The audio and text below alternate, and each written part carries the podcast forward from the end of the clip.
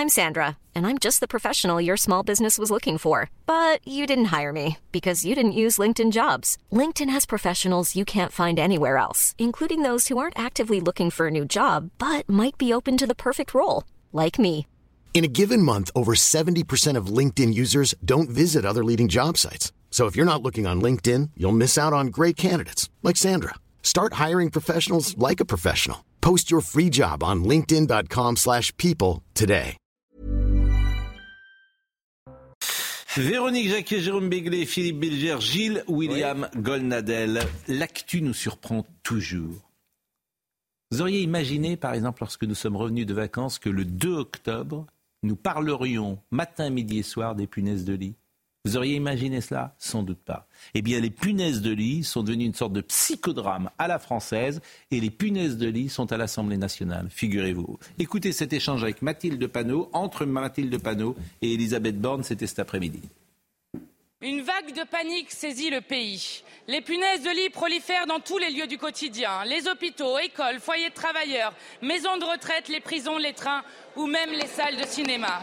Elles font vivre un calvaire aux millions de nos concitoyens infestés. Elles leur font perdre le sommeil, provoquent de la paranoïa et les isolent socialement. Les punaises de lit sont un problème national de santé publique, mais vous n'avez rien fait. C'est votre inaction qui est largement responsable de cette situation explosive. Plus vous attendez, plus cette situation devient incontrôlable. Madame la Première ministre, ces petits insectes répandent le désespoir dans notre pays. Faut-il attendre que Matignon soit infesté pour qu'enfin vous réagissiez? Il y a des sujets qui ne devraient pas prêter à la polémique et aux diffusions. Un peu de décence, Madame la Présidente. Alors oui, les punaises de lit sont une angoisse pour nos concitoyens qui craignent d'y être confrontés. C'est un véritable calvaire pour ceux qui sont touchés. L'infestation d'un logement peut devenir un enfer pour celles et ceux qui y habitent et les solutions pour s'en débarrasser peuvent être coûteuses. Sur ce sujet, il ne devrait pas y avoir de clivage. Il devrait y avoir une détermination collective pour agir. Alors, Madame la Présidente Panot, pourquoi une fois de plus restez-vous dans l'outrance? Mais vous voyez, la phrase Ces petites bêtes répandent le désespoir dans le pays. On, on a presque euh, peur de, de contredire Madame Panot. Il y a une hiérarchie quand même. Oui, bien sûr. Il y a une hiérarchie dans les. Euh, c'est pas les sept plaies d'Égypte. C'est extrêmement ennuyeux, ça peut être coûteux, c'est. Vraiment, ça, c'est- pas agréable. Mais même les mots de Madame Morne, c'est un calvaire et ça. Euh, et- et les Ukrainiens, alors, la situation qu'ils vivent, comment on la qualifie Si on parle de désespoir mais- et de calvaire, vous voyez Absolument, mais les hiérarchies, on les fait jamais. C'est ce que euh, pensez à la gifle de Quatennens. Lorsque quelqu'un osait dire qu'il y avait des choses plus graves, on se faisait rabrouer. Et, et pourtant, il y avait une hiérarchie à établir. Là, euh, ça n'est pas faux ce qu'elle dit, me semble-t-il, Mathilde Panot. Le désespoir? C'est peut-être excessif, Oui, mais oui, mais- quand j'entends Elisabeth Borne dire qu'il faudrait un consensus et que je n'ai pas pu euh, manquer de rire lorsque j'entends Sylvain Maillard dire que sur les punaises de lit, il faut exclure de l'arc républicain LFI et le Rassemblement national qui n'auraient pas le droit d'en parler, c'est assez comique. Non mais tout est ridicule là-dedans. Effectivement, vous avez raison, Pascal.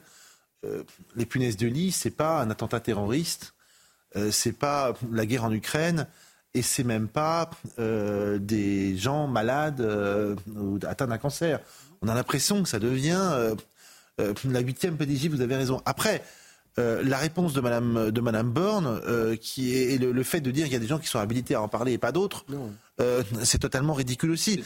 Je ne sais pas. On est un pays où on est incapable de développer des sujets sérieux sans s'invectiver et sans les mettre à 10 sur la puissance de Richter de l'insulte. C'est quand même Non, mais incroyable. mais alors, mais c'est Madame Panot et c'est la LFI. Oui, non, mais je suis d'accord avec Euh, vous. donc voilà, il y a une violence dans, dans ce oui. qui est dit qui est quand même euh, sidérant. C'est-à-dire que Mais- Madame Borne a plutôt raison de dire on pourrait Mais trouver une solution. C'est pas. Madame Borne qui est responsable des elle de ne répond lit. pas concrètement. Enfin, si on se dit les choses. Elle ne répond pas concrètement. Elle Non, répond ce- dans le- dans l'emphase aussi. Mais vous êtes au- aujourd'hui, comment dire, je veux dire qu'il y a parfois une forme de fatalité. Vous voyez, euh, il y a des punaises de lit, elles sont là, on va les éradiquer, mais... Ah, oui, mais surtout qu'elle est fière à alerter depuis longtemps sur les punaises de lit. Oui. Non, ça peut paraître... Non, mais on pourrait... fonder à en parler ah un petit peu.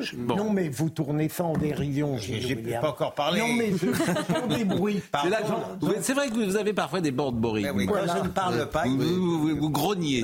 il faut que vous manifestiez. Mais on ose même on ose à peine dire attention, c'est peut-être pas les huit plaies d'Égypte, comme vous dites, parce qu'on a tellement peur de. Non, mais il y a quelque chose d'hyperbolique dans la, dans la politique de la France insoumise. Souvenez-vous, ce sont les mêmes qui voulaient interdire les climatiseurs. Hum. Euh, cet été parce qu'il faisait trop chaud et que la planète est en train de brûler.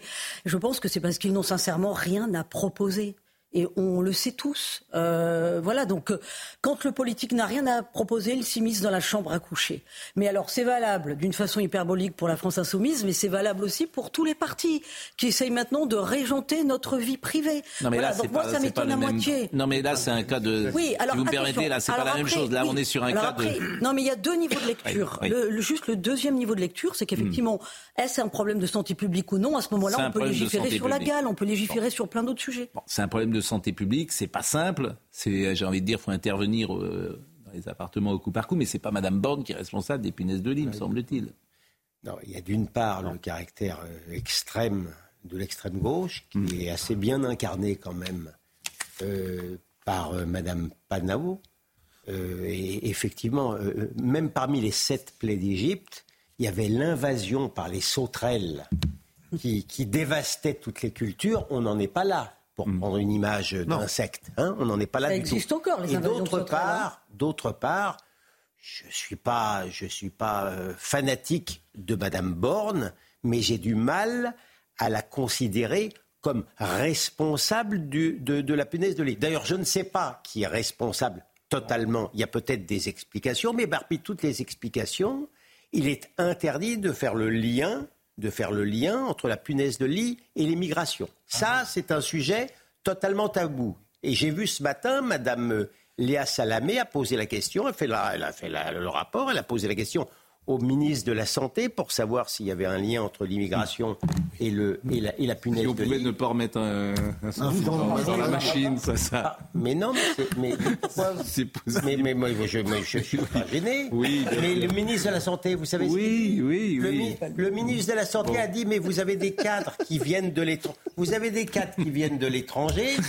Après, on parlera du réchauffement climatique, Pascal, pour être Si vous pouvez, voilà. Alors, bon, on ne peut plus rien dire. Mais si, on ne peut rien dire, finissez terminé mais, Terminé, terminé On ne peut plus rien dire. Donc, terminé pour, pour échapper au problème de l'immigration, le ministre de la Santé a, donné un exemple de migration. C'était un cadre qui revenait de, qui revenait de l'étranger. Et il était évidemment propre sur lui, mais ce n'est pas un problème d'hygiène.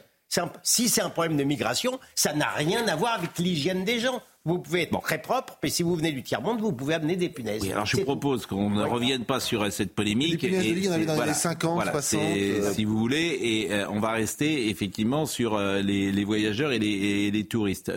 c'est pas 7 plaies d'Égypte, parce que vous avez dit 7, vous avez dit 8. Il y en a 12. Il n'y en a pas 12 non plus, c'est 10 en fait. C'est 10 catastrophes se sont abattues sur l'Égypte. Les eaux du Nil transformées en sang, l'invasion des grenouilles, de moustiques, puis de mouches. Vous parlez tout le temps. J'entends, il y a, un bruit de fond. C'est un sujet important. je suis d'accord avec vous. Bon, écoutez, vous vous rendez compte que madame... Non mais, Philippe, pas vous Non mais non, donnez-nous donnez les diplômes d'Égypte. Non. on s'en fiche. Bah non, euh, pour une fois qu'on peut cultiver en sortant de l'émission. On dirait que vous avez les lunettes de Jean Giraudoux. On va les compter. Non, c'est des lunettes, euh, celles que j'avais avant. Mais vous ne les mettiez pas non, je ne les mettais pas parce que hmm. j'ai changé les verres aujourd'hui. C'est très ah, intéressant. et il nous interrompt. Attends, il nous dire que là, là, on a des sujets de haute qualité. Alors, parce que je me changerai de sujet. Figurez-vous que moi, j'ai cassé les miennes. J'ai cassé la branche des miennes hier soir. Vous ne comprenez pas, je fais une digression. Ah, d'accord. Ok, d'accord. Bon, alors, elle est venue, Madame Panot, avec, soyez gentille, en Égypte. S'il vous plaît, soyez concentrés. Véronique euh, Mathilde Panot, elle est venue à l'Assemblée nationale avec euh, une fiole, et dans cette fiole, il y avait euh, une punaise de lit. Ah. Vous voulez que je vous montre les punaises de lit Pas trop. Elles sont mortes. Cette fiole-là, je l'ai emmenée dans l'hémicycle pour une raison c'est que euh, je ne veux pas qu'on se retrouve dans une situation où il faut attendre qu'il y ait des punaises de lit à l'Assemblée nationale, des punaises de lit à Matignon ou des punaises de lit à l'Élysée pour qu'enfin il y ait une réaction à la hauteur de la situation. Quand j'entends que la majorité veut sortir un texte en décembre, je ne suis pas d'accord. Parce qu'on ne peut pas attendre décembre. Quand je vous montre la courbe exponentielle que suivent les punaises de lit, si on attend décembre, c'est la catastrophe. Bon, et tout le monde a donné son avis. Je vous propose d'écouter un député de Renaissance de l'ANUPS et du groupe Liot. Nous avions formulé des propositions, et en particulier des propositions de loi, pour que euh, le sujet des punaises de lit soit réellement pris en compte comme un problème de santé publique. Le premier message de la proposition de loi que nous voulons porter, euh, c'est de pouvoir objectiver réellement ce qu'est euh, le fléau des punaises de lit aujourd'hui. On n'éradiquera pas les punaises de lit avec une énième agence d'État, que l'on soit bien clair. Cette question des punaises de lit pose cette question de quelle politique globale du logement euh, dans, ce pays pour prendre soin des gens euh, et, considérer que ce sujet-là n'est pas un petit problème. C'est de la prévention, euh, c'est des politiques qui sont des, des politiques sanitaires à mettre en place. Les punaises, ça se propage. À partir du moment où il y a un foyer, il faut intervenir sur le foyer. Ça arrive souvent dans des endroits qui sont, qui sont collectifs. Ça nécessite du, du, du travail en amont et de la prévention. Bon, écoutez, ça reste quand même. Il y a des sujets. quand même tout ça.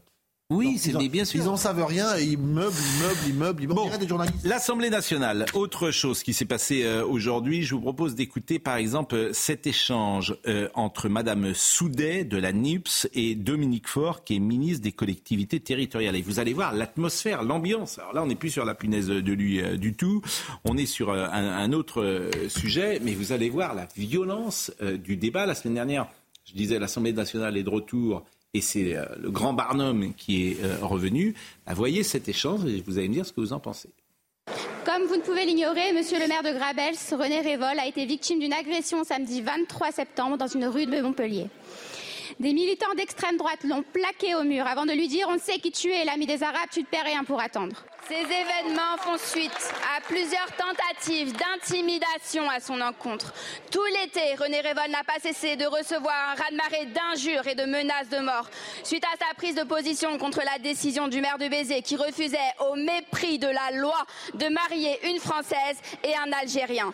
La violence de l'extrême droite n'est pas nouvelle, mais l'agression de René Révol s'inscrit dans un contexte national inquiétant. La peste brune se répand, multipliant les menaces agressions, ratonnades, incendies et tentatives d'assassinat dans le silence complice de votre gouvernement. Il fut un temps où des femmes et des hommes engagés sous des bannières différentes se sont retrouvés autour d'un combat commun contre le fascisme. Gloire à eux et honte à vous, monsieur le ministre. Combien de drames vous faudra-t-il pour comprendre la dangerosité de l'extrême droite? À quand une réaction immédiate des autorités lorsque celle-ci menace puis passe à l'action?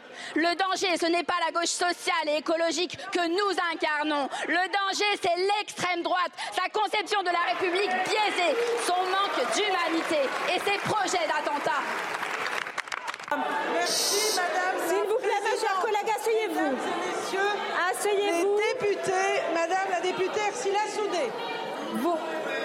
Alors, si vous vous n'asseyez pas, je vous rappelle à l'ordre. Madame la députée, vous êtes rappelée à l'ordre. Donc, je viens de prononcer à votre rencontre un rappel à l'ordre. Si vous continuez, je tiens au nom de la Première ministre et au nom du gouvernement à condamner cette agression avec la plus grande fermeté. J'apporte, nous apportons à Monsieur le maire René Revol tout notre soutien et toute notre solidarité. Le 17 mai, j'ai annoncé le pacte sécurité. Le 7 juillet, le plan de lutte contre les violences faites aux élus. Le Sénat va étudier la semaine prochaine une proposition de loi visant à encore mieux protéger les élus et qui comprend notamment un durcissement des sanctions pénales à l'encontre des personnes se rendant coupables de violences envers les élus. Alors ainsi, c'est nous les violents. En attendant, si vous n'agissez pas, la bête immonde que vous nourrissez par votre discours finira par vous mordre la main à vous aussi. Oh là là. Non. Je vous assure, en fait, ces, gens font peur. Ah je suis effondré, là. Ben, moi, c'est pour ça que souvent, je passe des, on est les seuls d'ailleurs quasiment à passer comme ça des extraits de l'Assemblée nationale pour voir. D'ailleurs, on, voit la, manière dont elle parle, dont elle s'exprime, dont elle s'exprime. sont, voilà comment. Mais tout respire la haine. Moi, j'avoue que je suis naïf, hein, finalement. Euh, je pensais. Député de la République. Oui, absolument. La même- bête immonde. Ah ben, absolument. Et c'est de la faute de Gérald Darmanin. Et euh, la peste brune se répand en France. Et puis le, le ton. Le ton, la est hallucinant. Effectivement. Précisons quand même que la peste brune, c'était le surnom donné au nazisme en, ra- en- en rapport avec la chemise que portaient les SA, qui étaient des chemises brunes. Donc ça veut dire clairement que le nazisme est en France. ce qui est du révisionnisme, ce qui est une, une- une- une incompétence historique, et ce qui est dangereux que de comparer qui que ce soit avec le Je nazisme. pense que c'est contre-productif. pour- Oui, mais- Mais bien sûr, non, bien bah, sûr, ça c'est- c'est le moins qu'on peut dire. Enfin, ils s'insultent entre eux puisqu'ils se traitent de Doriot maintenant. Ils nazifient tout le monde, y compris eux-mêmes. Mais Madame Soudet, il faut reconnaître que à l'intérieur de, de l'extrême gauche euh, insoumise, c'est quand même un, un produit assez exceptionnel. C'est, elle est, elle est, elle est vice-présidente du groupe de lutte contre l'antisémitisme, mais elle va accueillir à l'aéroport euh, quelqu'un qui a attenté à, à la vie euh, d'un grand rabbin en Israël. Et elle considère que Jésus était palestinien. Elle collectionne le, le discours anti-juif. Et elle ment s'agissant de Robert Ménard, parce qu'elle ment au moins par omission, parce qu'il a refusé de marier une Française avec une Algérienne qui était sous OQTF. En, en passant. Et un Algérien. Et un Algérien, pardon. Alors là, était sous- voilà. là, elle parlait du maire de Grabels, René Révol, qui a été victime d'une agression verbale le 23 septembre dernier dans une rue de Montpellier. Il venait de quitter une manifestation contre les violences policières et elle tire le fil et elle fait cette intervention que vous venez à entendre. Troisième passage que je vous propose de l'Assemblée nationale. Comment? C'est effrayant. Moi, Ah, pour moi, je trouve que c'est Là, effrayant. j'avoue Pardon, que pardon Je dire trouve ça, que mais- c'est je n'ai- effrayant. je n'ai jamais entendu, même chez les filles, Bien sûr. un- de telles expressions Bien sûr. dans le fond et dans la forme. Oui, mais, Bien euh, sûr.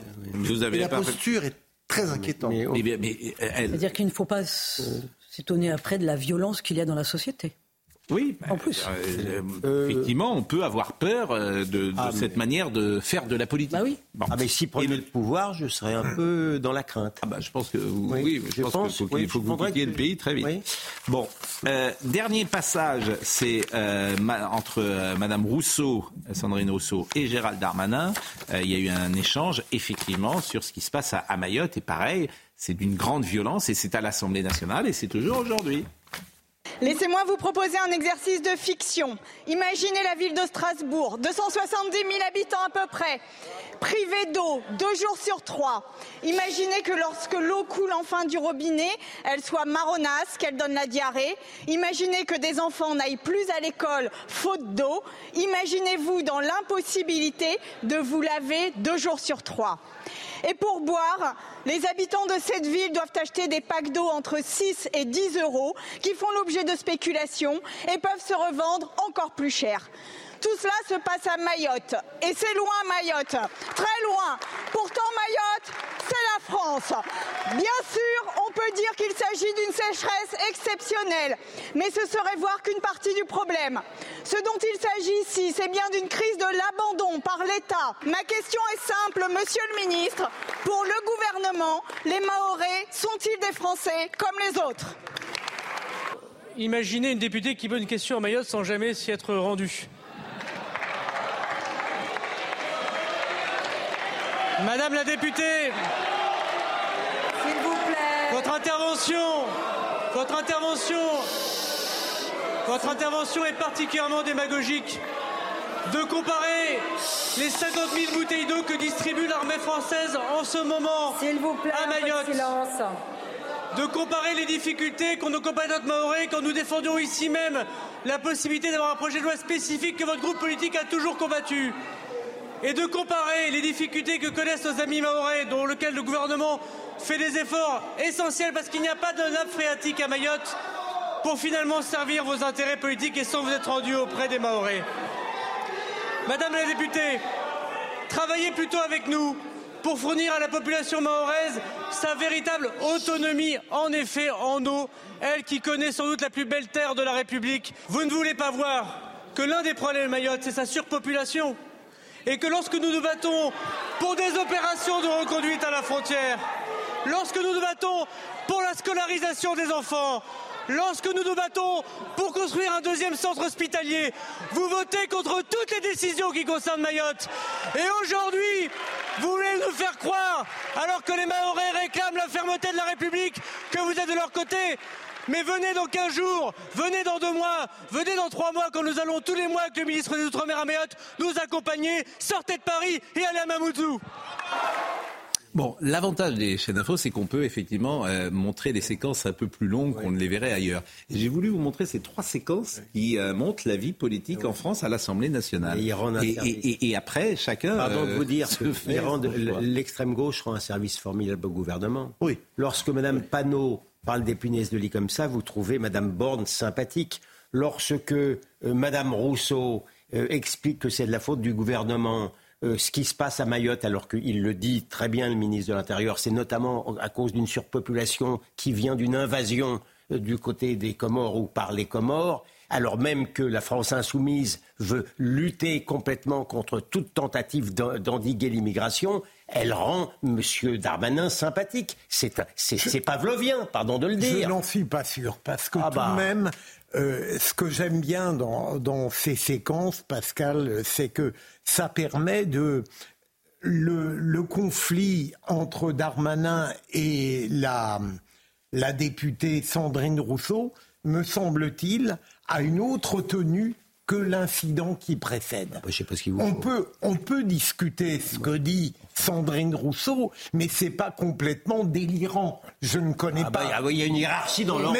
Mais, mais bien sûr. Ah, par rapport à Mme Soudet, non, Madame, ah, Madame. Rousseau, Mais elle est d'une grande urbanité, je j'en conviens. Non, mais Mais bah oui. c'est pas du tout le Ah même bah oui. type de conflit. Véronique Jacquier. Mais vous vous rendez compte où on en est? Vous vous rendez compte que vous êtes en train de vous dire il y en a une qui est plus haut niveau que l'autre, alors Ah, que de, toute façon elles sont toutes à un niveau qui est absolument catastrophique dans le champ du politique. Enfin franchement, alors il y a toujours eu des passes d'armes à l'Assemblée, il y a toujours eu des, des, des affrontements, il y a toujours eu des, des, des niveaux plus élevés et des députés qui étaient peut-être de moindre qualité. Mais ce qui est sûr, c'est que la France n'était pas en panne et qu'il y avait quand même des débats sur des volontés de réforme ou sur euh, ou sur euh, comment sortir comment? Non, sans- euh, pardon. Lors- pendant la Tro- Troisième République, ils allaient jusqu'au duel. C'était très violent dans les affectives, mais le niveau intellectuel et Mais on est culturel. d'accord, il y avait était un au- autre niveau marquer- intellectuel et on était capable de réformer On va marquer une pause. Voilà. On va marquer une pause. Euh, la une de Paris Match chez Michel Sardou. Michel Sardou a dû commencer son concert qui Oui. était prévu à, à 20h de Il y a une Rouen. première partie, donc euh, c'est Ah pas bon lui qui chante là. Je, je me demandais, euh, Benjamino, est-ce qu'on est en direct de, de Rouen? Mais on va essayer de voir les images de Rouen parce que c'est quand même un événement, Sardou. Et on en parlera dans la deuxième partie. Euh, restez avec nous, bien évidemment, parce qu'on parlera de l'Arménie, on parlera d'Antoine Dupont, de Bernadette. C'est un pianiste qui est sur scène pour l'instant. Parce que vous avez des informateurs euh, dans, dans la salle Ça m'arrive. Mais ça, on pourrait peut-être faire un petit FaceTime alors dans la salle et on Bon, verrait Michel. Sardou. Ça, ça serait bien en direct. Ah bah tiens, je vais à proposer. demander euh, à votre ami là si on peut faire un petit FaceTime. Je suis pas sûr que ce soit tout à fait permis hein, de faire ça, mais bon, en termes de droit, à mon avis, c'est c'est limite. Mais euh, Il nous pardonnera ça, Michel. Oui. à tout de suite. Monsieur Begley se sent tous les droits.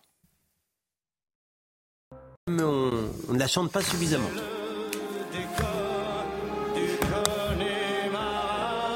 Pourquoi je vous euh, pourquoi vous entendez cette chanson? Parce qu'il commence son spectacle avec le Connemara, euh, Michel Sardou. Euh, il est à Rouen ce soir, c'est la première, vous le savez. Vous avez peut-être pris des places. D'habitude, il terminait avec le Connemara, et là, il commence. euh, le spectacle a commencé. Vous avez quelqu'un dans la Ah, salle? euh, je pense que quasiment on est en, en égalité. Euh, Connemara, c'est tout de suite là. On est en simultané quasiment avec lui. Bon, Ouais, mais euh, c'est une chanson de droite. hein. La sécurité, euh, la sécurité. On en a parlé euh, hier soir. C'est intéressant. Vous vous souvenez de l'échange entre le président de la République et un journaliste qui parlait du sentiment d'insécurité. Oui, oui. Bon, mais euh, on a retrouvé une archive pour vous dire combien les choses ont changé. Et ça, c'est une bonne chose que les choses aient changé. Euh, Éric Dupont-Moretti, c'est il n'y a pas très vieux, c'est en 2020. Et depuis, d'ailleurs, il n'est pas revenu sur coupe-gorge. La France n'est pas un coupe-gorge. Oui, mais Non, il avait même dit. il dit, Non, non. euh, comment dire, euh, il y a un sentiment d'insécurité, mais il n'y a pas d'insécurité. Et c'est là que vous, moi j'aime bien les archives pour ça, vous voyez le chemin parcouru. Aujourd'hui, il ne le dirait plus ça, parce que le réel a sauté au visage. Éric Dupont-Moretti, c'était en 2020. Vous savez, je l'ai déjà dit, je le reprends pas, c'est une question de sensibilité. Chacun utilise les mots qu'il euh, veut euh, utiliser. Bah, Voilà, quand même, ce- vous ce- ne partagez pas le même diagnostic sur la réalité Mais de notre pays que le ministre de l'Intérieur. Ça Mais nous le ministre de l'Intérieur, c'est le ministre de l'Intérieur. L'ensauvagement, c'est un mot qui euh, développe, me semble-t-il, madame, le sentiment d'insécurité. Et je vais vous dire quelque chose à ce propos. sentiment Le C'est un sentiment. sentiment Madame, je vais vous dire quelque chose. Pire que l'insécurité, il y a le sentiment d'insécurité. Par quoi est-il nourri, le sentiment d'insécurité?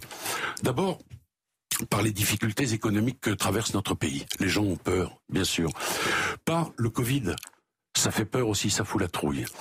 Par certains médias, je voudrais vous dire quelque chose, madame, pardonnez-moi, mais euh, autrefois, vous appreniez, vous appreniez un crime. Voilà. On poussait tous des cris d'orfraie. Maintenant, sur certaines chaînes d'infos euh, continues, c'est plus un crime que vous apprenez. C'est 50 crimes, mais c'est le même en réalité. Et ça nourrit le sentiment d'insécurité, tout ça. Et puis ensuite, vous avez le discours populiste, la surenchère, ceux qui en rajoutent en permanence. Voilà, la réalité, elle est là. Et, pardon, l'insécurité, il faut la combattre. Le sentiment d'insécurité, c'est plus difficile, madame. C'est pour ça que je vous dis que je veux m'adresser à l'intelligence des Français et pas à leur bas instinct. Parce que le sentiment d'insécurité, c'est de l'ordre du fantasme. Alors, les bas instincts, c'est Emmanuel Macron hier. Écoutez. Durant les 20 dernières années, on a fermé plusieurs centaines de brigades. Qu'est-ce qui, s'est- qu'est-ce qui s'est passé? Beaucoup de nos compatriotes qui vivent dans les petits villages et ailleurs disent on voit plus de, on voit plus nos gendarmes. Et on a ce sentiment a d'insécurité. Oui, parfois pas qu'un sentiment. Il y a- de l'insécurité parce qu'il n'y a pas assez de présence. Ça veut dire qu'aujourd'hui, on a Et un donc, problème nos- de sécurité en France, en milieu rural? Mais nous avons un problème de sécurité partout. Dès qu'il n'y a pas de présence, c'est pour ça qu'il fallait en remettre. Donc vous voyez le chemin. Et moi, ce que j'aime pas dans Éric Dupont-Moretti, c'est qu'il pointe la responsabilité du thermomètre, d'une certaine manière. Parce que le procès qu'il faisait, c'était aux chaînes info. Et derrière les chaînes info, c'était le procès à CNews. C'est ça qu'il nous dit. Il dit, vous parlez en permanence des faits divers. Bon, deux ans ou trois ans plus tard, Monsieur Mo- Dupont-Moretti, ben, il, a, il a eu tort. C'est très intéressant de voir syndicat de la magistrature, sentiment d'insécurité. Éric Dupont-Moretti vient d'être nommé garde des Sceaux. Il reprend exactement cette même perversion intellectuelle. Et puis Emmanuel Macron, du temps à passer, parce que c'est nécessaire et parce qu'il constate qu'en réalité le réel, comme vous le dites très bien, pèse, reprend absolument ce discours. Tout ça, que de temps perdu. Que de temps perdu, bien sûr, que de temps Je perdu. défends suffisamment euh, Dupont-Moretti lorsqu'il est attaqué injustement pour dire que il a dit une très grosse bêtise, d'autant plus qu'il y a déjà deux ans, l'insécurité existait. Il y a, on, le dit, on le dit depuis 20 ans. Avec Fenech, on a créé, il y a une 20 ou 30 ans, je ne sais plus, 20 ans, droit à la sécurité. On sent qu'elle souffre, Monsieur Pro, il y a 20 ans, quand on osait parler de sécurité. Vous voulez qu'on écoute ce qu'il se disait il y a 20 ans? Lionel Jospin, on est en 2002. Il est Premier ministre. Écoutez ce qu'il dit parce qu'il fait une erreur fondamentale que fait parfois Emmanuel Macron. Emmanuel Macron, il pense que si tout le monde travaille, il n'y aura plus de problème de sécurité. Il se trompe lourdement. Et Lionel Jospin le dit il y a 20 ans. Écoutez.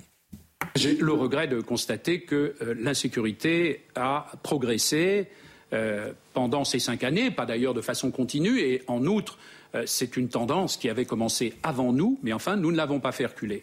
Et moi, j'ai péché un peu par, par naïveté, non pas par rapport à l'insécurité, j'étais très conscient qu'il fallait mobiliser des moyens contre, et nous l'avons fait d'ailleurs, nous avons nommé plus de policiers, plus de magistrats, plus d'éducateurs.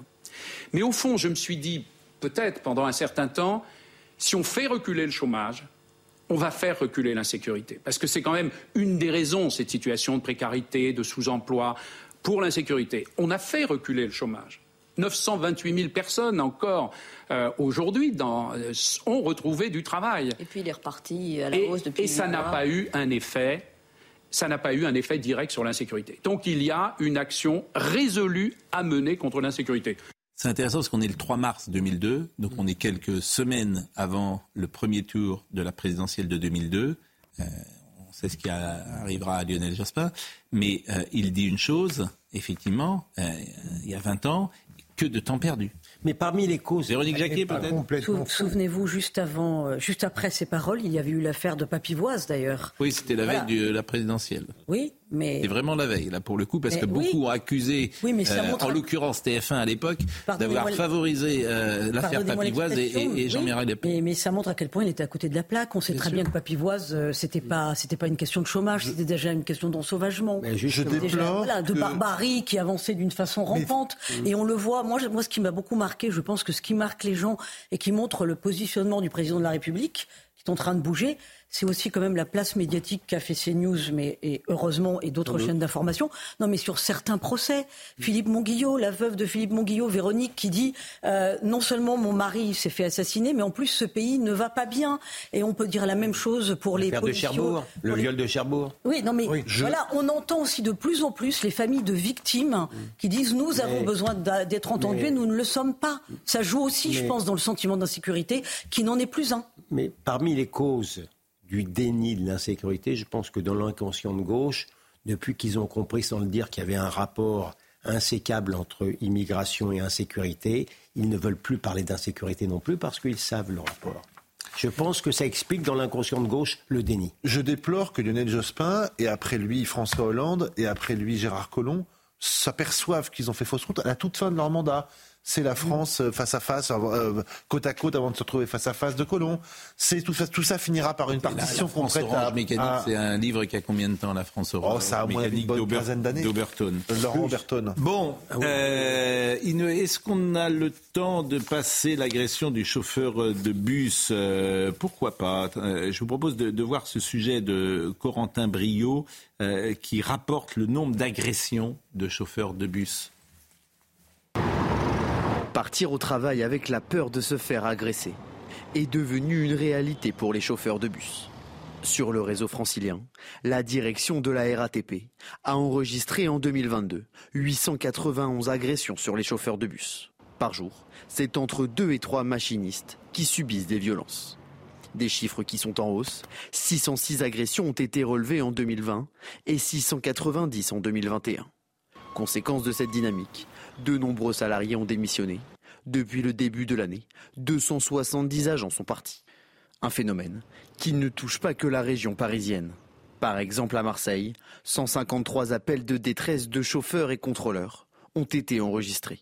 Une tendance inquiétante, mais peut-être en passe de s'améliorer. Selon les premières estimations de 2023, le nombre d'agressions serait pour l'instant en baisse de 33%. Bon, c'est un sujet qui va être au centre, évidemment, de toutes les sociétés euh, occidentales ces prochaines années et qui réclamera peut-être davantage de réponses pénales, sans doute beaucoup plus de bleu sur le terrain, comme on dit, parce que la société euh, est de plus en plus violente. Elle l'est pas par rapport à 200 ans, il y a 100 ans, elle l'est par rapport à 1975 ou 1985. C'est ça qui est aussi intéressant. Bien sûr. Non, mais il y a une dégradation à tous les niveaux de cette sorte de savoir-vivre qui impose une relation paisible avec autrui, Ah, les gens, quel voilà. que soit le lieu. Mais les gens ne se supportent plus. Non, c'est pas leurs gens. voisins. Pardonnez-moi, non, dites Non, ça. pas je suis ça. pas d'accord avec Non, vous. Il y, a des, il y a des endroits où il n'y a aucun souci, euh, Jérôme. De moins en moins. Mais non. Je ne le vis pas comme ça. Euh, Il y a des quartiers, euh, pardonnez-moi, euh, que- chauffeurs de bus, c'est- Je pense qu'il y a des gens qui sont dans la détestation des autres. Alors que ne les sont autres, pas élevés. Que les- alors que les autres ne sont pas dans la détestation. Ils sont Sauf que mal. les premiers deviennent majoritaires et les seconds euh, Jérôme, très ils sont minoritaires. mal élevés ou pas élevés. Pas élevés. Mais, Voilà. mais le problème, c'est que euh, vous sous-estimez cette branche de la population. Voilà. Ah, moi, je la sous-estime pas du tout. Je pense que pense ça devient que- euh, la règle. Et puis Ça le devient- délinquant a un parfait sentiment de sécurité, lui. Oui. Ça aide. En tout cas, d'impunité. Ça aide. Bon, c'est ce que je voulais dire. J'ai une petite vraiment musique. sur le sujet, il faudrait qu'on ait le profil de toute façon des agresseurs. Ben- Voilà. Ben non mais l'âge, euh, voilà, enfin tout. Bien. Bon. Le nom, le D'accord. prénom. Je vous propose euh, d'avancer. J'ai une petite musique à vous à proposer. Oui. Et vous allez essayer de savoir pourquoi je vous propose cette petite musique. D'accord. C'est un jeu. C'est comme un C'est un jeu. jeu, c'est un Ah ouais. quiz, parce que Marilyn et John. Non. Ah, Non, c'est ça, la musique un- d'un film. Ennio Morricone. C'est beau. Ennio Morricone. C'est pas le clan des Siciliens. Le clan des Siciliens. Ah, bravo, William. Premier indice. Deuxième indice. Vittorio Manalese, qui joue le personnage de Jean Jean Gabin. Oui. Et pourquoi je vous passe ça? Bah, il est dans le, dans le truc, il, est- il a, une- il a un garage. et- Oui, mais qu'est-ce qu'il fait? Qu'est-ce qu'il fait? Qu'est-ce qu'il fait? Il protège. Non, qu'est-ce qu'il fait? Qu'est-ce qu'il fait? Qu'est-ce qu'il fait euh, dans le clandestin Eh bien, il fait un casse. Eh bien, l'État est en train de faire un casse sur Ah, Agir ah oui, alors le lien, ah oui. C'est Oh un casse- subtil, hein. Ah, Oula. C'est un casse. Ah ouais. Agir Carco. On a failli gagner. Ah oui. Agir Carco, c'est juste un scandale. Ah oui, c'est un scandale. C'est un scandale absolu. C'est des retraites du privé qui sont excédentaires, qui sont bien gérées. Et parce qu'elles sont bien gérées, on va leur piquer d'abord 300 millions, peut-être un milliard et peut-être 3 milliards à l'arrivée pour alimenter le régime général. Ils ont voulu faire parier Qui est mal la géré. des qui est, avocats. qui est mal Ah, géré. La même Et chose. Vous aviez un système paritaire. Emmanuel Macron déteste le système paritaire. C'était syndicat patron, géré par les syndicats et les patrons. Et là, c'est l'État qui va piquer l'argent. C'est une honte absolue. Parce que c'est nos cotisations du privé. C'est un impôt Quand c'est bien géré, supplémentaire. ça dérange l'État. Non, mais c'est un- oui, mais c'est surtout un impôt supplémentaire. C'est nos cotisations. C'est-à-dire que ces cotisations pourraient revenir. Monsieur nécessité fait loi. Ils sont à la rue.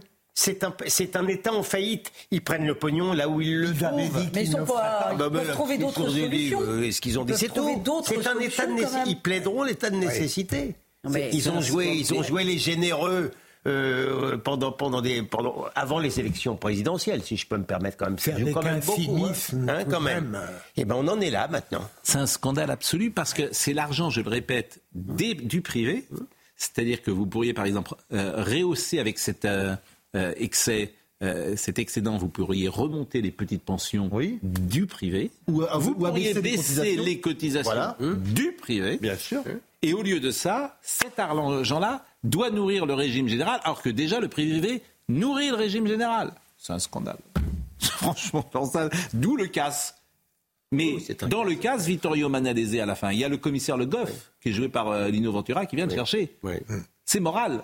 Tandis que les petits hommes gris de Bercy, personne ne vient jamais les chercher. Eh oui. Pas- Il n'y a plus de commissaire. Comment? Il n'y a plus de commissaire. Oui, bah, je ne sais pas. Non, mais alors ça, euh, ah, bon, alors évidemment, c'est peut-être un peu technique. Regarder. Non, c'est pas technique. Non, parce que, non, non, non, je- euh, non. C'est l'exemple parfait de quand l'État rate quelque chose, Hmm. plutôt que de se remettre en cause, il va aller faire une rapine sur ce qui marche bien à côté. Voilà. Et, et puis surtout, ça devient une habitude. C'est-à-dire qu'au lieu de se dire comment réformer le pays, comment peut-être euh, industrialiser le pays, comment passer à une vraie économie de production pour s'en sortir, non, on préfère piquer à droite et à gauche. Bon, enfin, Bon, l'Arménie, parce que l'Arménie, Madame Colonna est en Arménie, j'ai envie de dire euh, pourquoi maintenant Euh, Tout est terminé, bien sûr. Et c'est peut-être pour donner On bonne va livrer des armes. Oui, oui. Euh, Madame Borne euh, a une pensée pour les Arméniens, mais on sent bien que tout ça, là aussi, Madame von der Leyen, on a laissé le Haut-Karabakh mourir dans une sorte d'indifférence. Vous vous rendez compte que 100 000 des 120 000 habitants arméniens du Haut-Karabakh ont quitté la région Ça veut dire que voilà, c'est fini. Le nettoyage est fait. Oui, alors, Gilles William, euh, vous êtes sur ce sujet d'ailleurs, j'ai du mal à... Je vous me chercher. J'essaye Non, de- je ne cherche pas, Oui, mais je vois de- qu'il y a une Écoutez-moi, position. le- Alors, on voit d'abord le sujet, je vous donne vous la... ce que j'en pense. ça- Oui, je vous donne la parole. Je vous donne la parole. C'était une visite très attendue. La chef de la diplomatie française, Catherine Colonna, en Arménie, cinq mois après sa dernière venue dans le pays. Objectif témoigner du soutien de la France et de son engagement indéfectible auprès du pays. Accompagnée de la ministre arménienne de la Santé, la ministre des Affaires étrangères s'est rendue au chevet des réfugiés blessés et annoncé le renforcement prochainement de l'aide d'urgence apportée à l'Arménie. Déjà cette année, euh, devant la dégradation de la situation au Karabakh, devant le blocus imposé par euh, l'Azerbaïdjan, qui est une violation du droit international, j'avais pris la décision d'augmenter sensiblement l'aide que nous accordons aux populations. Nous sommes passés progressivement de 2 millions d'euros à 5 et puis maintenant à 12,5 millions d'euros d'aide de la France pour les réfugiés. Ils sont plus de 100 000, soit presque la totalité des Arméniens à avoir fui le Haut-Karabakh après la victoire éclair il y a 15 jours de l'Azerbaïdjan dans l'enclave. Depuis l'offensive, l'Arménie craint pour l'intégrité de son territoire et demande de l'aide à l'Union européenne.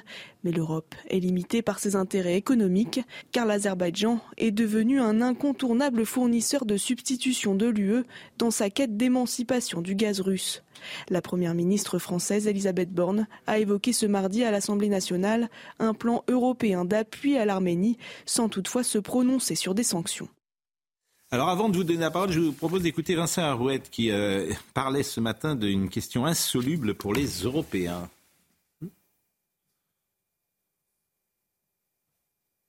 Si vous voulez, la question du Karabakh est une question qui est euh, quasi insoluble pour les Européens. On ne peut pas admettre, il y a le droit des peuples à disposer d'eux-mêmes, ce, euh, ce que revendiquaient évidemment les Arméniens du Karabakh. Et puis, il y a la souveraineté des États qui s'exercent sur leur territoire et au nom duquel on s'est engagé en Ukraine.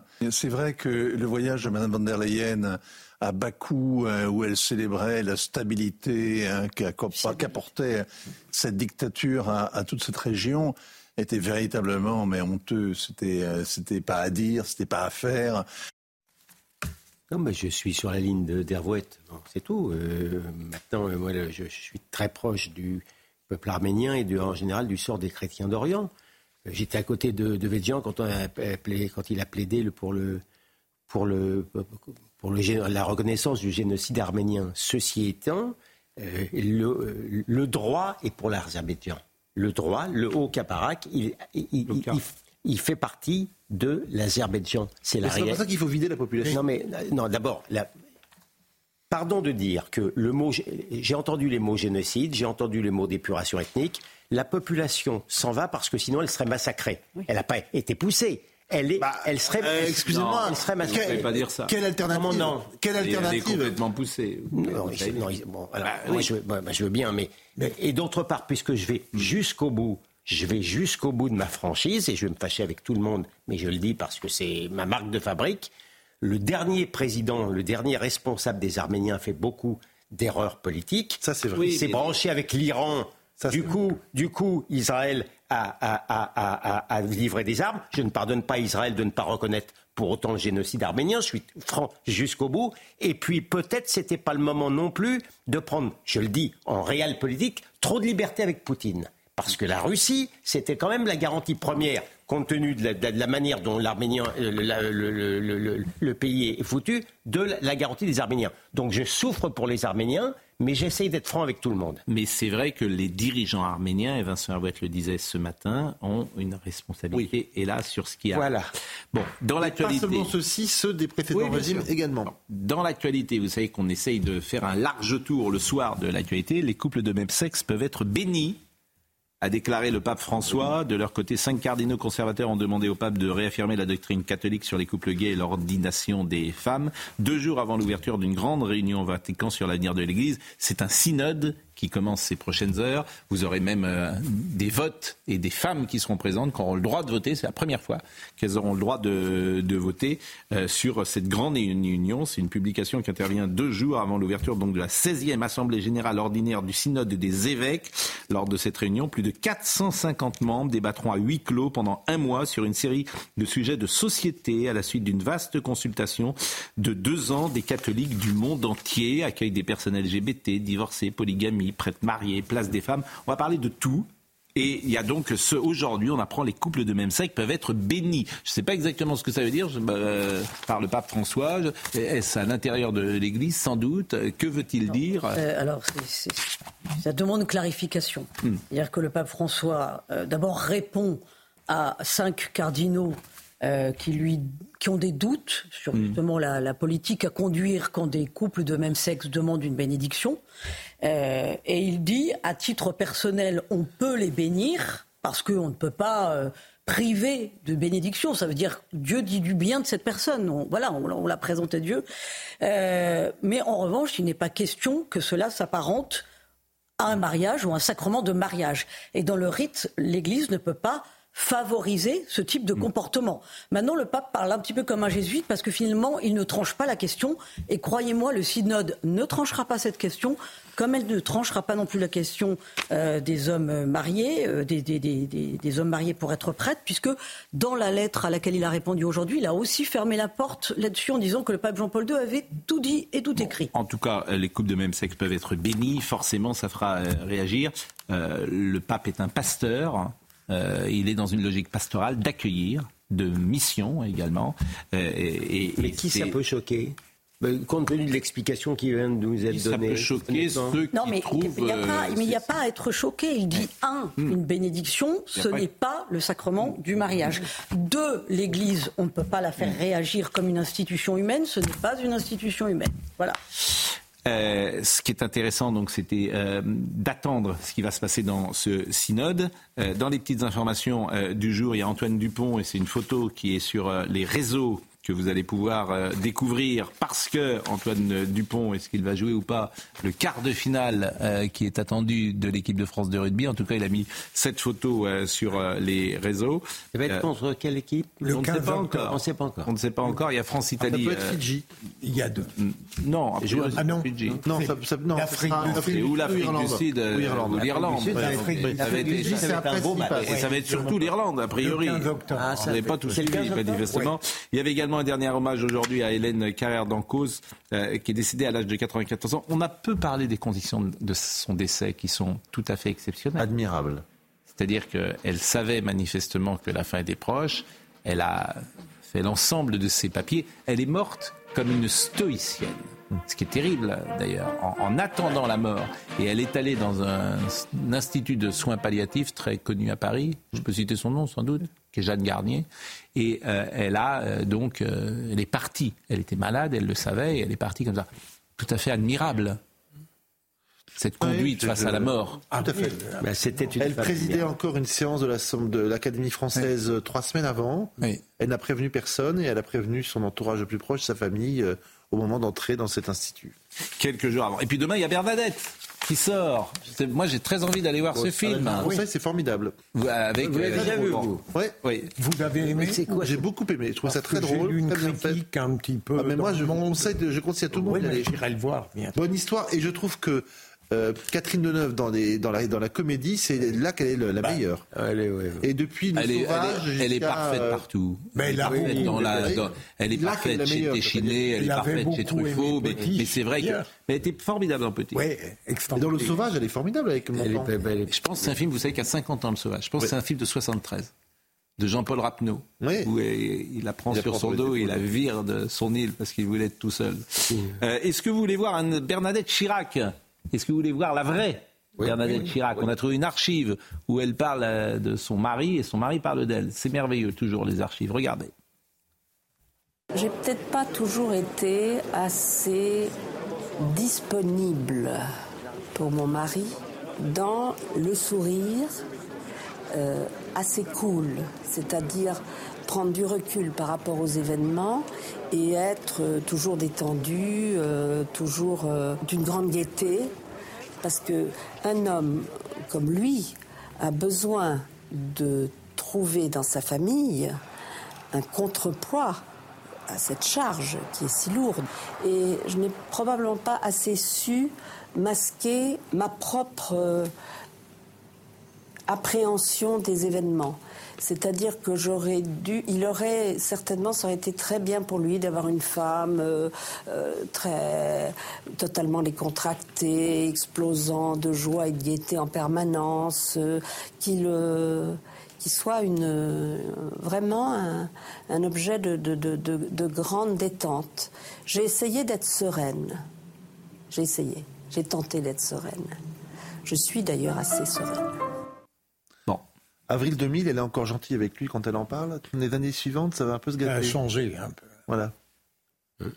Bah, on est à la fin du premier septennat.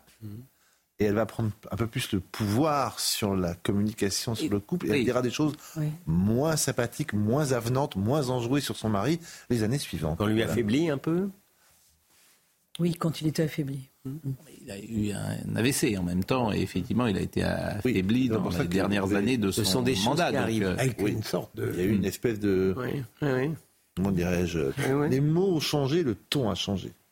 Une sorte de lucidité résignée à la fin. Euh, oui, enfin, lucidité, euh, il y avait parfois, elle avait. Sur lui, si. Elle avait des mots euh, assez sévères, assez durs, Ven- et peut-être injustes, et Vengeur. Injuste. vengeur à son endroit.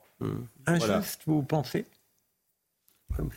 Ah, elle n'a pas eu la pire vie du monde, cette euh, pire vie, vie du monde, cette dame. Non, elle a même Je m'étonne de cette conversation, c'est pour ça que je ne dis rien. Je, je- Vous en avez trop dit, monsieur. Non, mais euh, par définition, personne. Il y a qu'elle qui sait, lui qui sait, et il y a et le rapport qu'ils avaient entre eux. Ce qui est intéressant, c'est de voir que Et- les mots de qu'elle employait Ben, les en parlant de son mari n'étaient pas les mêmes Mais en 2000, puis en 2005, puis en mais 2010. vous parlez où En privé ou en public bah, En public. Je... Mais j'ai pas souvenir que Madame Chirac ait dit des choses Elle désagréables était plus caustique à son endroit plus tard. Bon, il y a une célèbre séquence où elle se retourne parce que. Ah oui, il y a celle-là. Elle lui jette un regard. Ah oui. Ah oui, cette, cette séquence est drôle, mais il était. Sophie dessus. Oui, mais il était, il voilà. était affaibli déjà. avec Sophie, mais Il était c'est pas parce que euh, votre mari est affaibli que vous devez tout d'un coup le traiter Non, mais euh, ce moins sont- bien. ce- Bon, je excuse-moi. dirais que c'est Ce même sont, ce sont des choses qui arrivent couramment. Je, je, je, en général, c'est je me l'inverse. permettrais d'être euh, voilà d'être un peu en retrait. Alors euh, la une de match, on, on l'a vu, c'est Michel Sardou. Euh, on a le droit de dire euh, combien vous hésitez parfois ou Ouais, c'est ouais, secret? Non, non. Bon, j'ai- euh, Jérôme est directeur de match matin. et euh, il y avait deux, deux, deux unes de match possibles.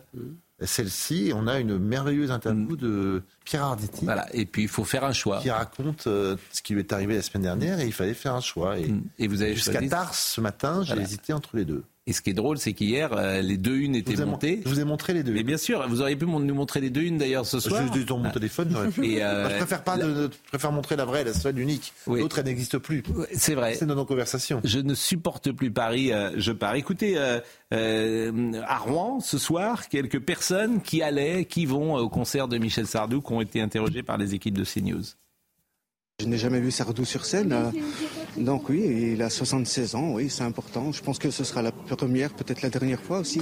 Mais voilà, c'est important pour moi. C'est un chanteur que j'adore. Pourquoi? Depuis longtemps. Je sais pas, ma- sa voix m'apaise. euh, j'adore ses chansons. Bah, Michel Sardou, j'ai toujours suivi, euh, j'ai- j'adore Michel Sardou depuis euh, bah, ma jeunesse. Quoi. Donc, et comme je sais que là, c'est un petit peu son. Je pense sa dernière grande tournée vraiment, euh, donc vu son âge, que, voilà, malheureusement, qui avance. euh, donc voilà quoi. Je voulais surtout, enfin, on voulait être surtout là ce soir. Quand j'étais petit garçon, je repassais mes leçons en chantant. Si tu rencontrais par hasard un maçon et un charpentier rénovant un château bulgare. Ah ça, pour les anciens, ça a fait mal de- d'entendre ça parce que c'est des vieilles chansons qui, chantent plus. Peut-être ça se trouve ce soir il va te la chanter. Bah écoutez, euh, Sardou reste une icône, donc euh, on en parlera forcément euh, demain matin et euh, on verra comment s'est passé ce premier euh, retour sur scène et il sera à Paris au printemps. Au printemps suivant, monsieur l'Irlandais. Qu'est-ce qui se passe? Ah oui, là, là, là j'ai pas, pas su ce qui s'est passé. Vous avez, vous avez dit un mot-clé, vous avez dit un mot magique, hop, tout est parti. Au printemps suivant, le ciel irlandais. Comment ça va, Olivier Benkemoun Ça va bien. Je suis content que Michel Quelles nouvelles? Les, les nouvelles sont, euh, sont, plutôt, euh, sont plutôt orientées vers les punaises. Le débat sur les punaises. Oh punaise, oh punaise, monsieur Pro, ce qui s'est passé ce soir à l'Assemblée. Mais il y a, paraît-il, monsieur Marlex qui a fait des déclarations étonnantes. Alors, mais il y a- beaucoup de monde. La, la- la- la fiole de Mathilde Panot a fait beaucoup parler. La fiole de punaise morte. Bon, on va y revenir. Évidemment, ça fait partie des, des choses euh, de, de la journée. Et puis Agora, Agora, Agora. Olivier Véran, journaliste magnifique. Vous avez, été magnifique ce matin, mais Sonia aussi a été magnifique. Les commentaires sont super. On va les revoir. Évidemment, ça sert à ça le meilleur de l'info. Merci Olivier. Antoine Garchet était à la réalisation, Rémi était euh, à la vision, Rodrigue Le Prado était avec nous euh, au son. Merci à Benjamin No, à Saïd Hamda, à Florian Doré. Toutes les émissions sont retrouvées, vous savez, sur cnews.fr. Olivier Benkemoun dans une seconde. Notre ami Julien Pasquet sera là à 22h. Vous êtes en froid, je crois. Un peu en froid. Ah ouais. Euh, Parce qu'il n'a- il- il pas le meilleur esprit. L'esprit euh, de. Sa, ve- sa version est tout à fait différente. L'esprit du jeu. Il remonte au Il est- sport. L'esprit du jeu. m'avez donné des arguments assez convaincants. L'esprit du jeu doit l'emporter sur le résultat, me semble-t-il. Et euh, ensuite, euh, on se retrouvera demain matin. Romain Desarbes demain matin, bien évidemment. Et puis après, à l'heure des pros à 9h. À la bonne nuit, bonne soirée.